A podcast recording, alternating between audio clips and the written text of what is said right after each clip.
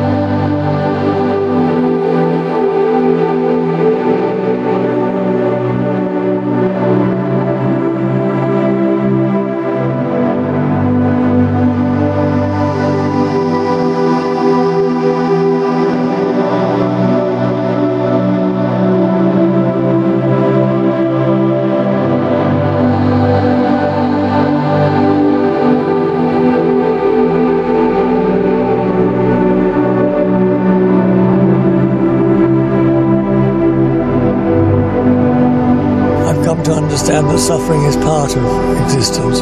It's, I mean, I don't want to be pious, but I think God allows suffering of the most appalling kind to exist, and it's part of the journey.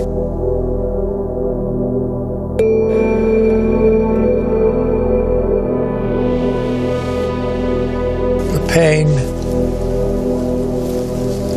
it's what the pain actually does, I think. It produces a kind of ecstatic music, but a different kind of ecstatic music from the music that one's that's influenced by, let's say, making love to my wife or something like that, which is a completely different kind of ecstasy, or any feeling of God's presence, which is a different kind of ecstasy. But it's but I've come to realise that it, that it is part of God's plan that, that, that one suffers, and it, it's up to one somehow to, to transcend it and, and, and to produce again a kind of ecstasy through the suffering.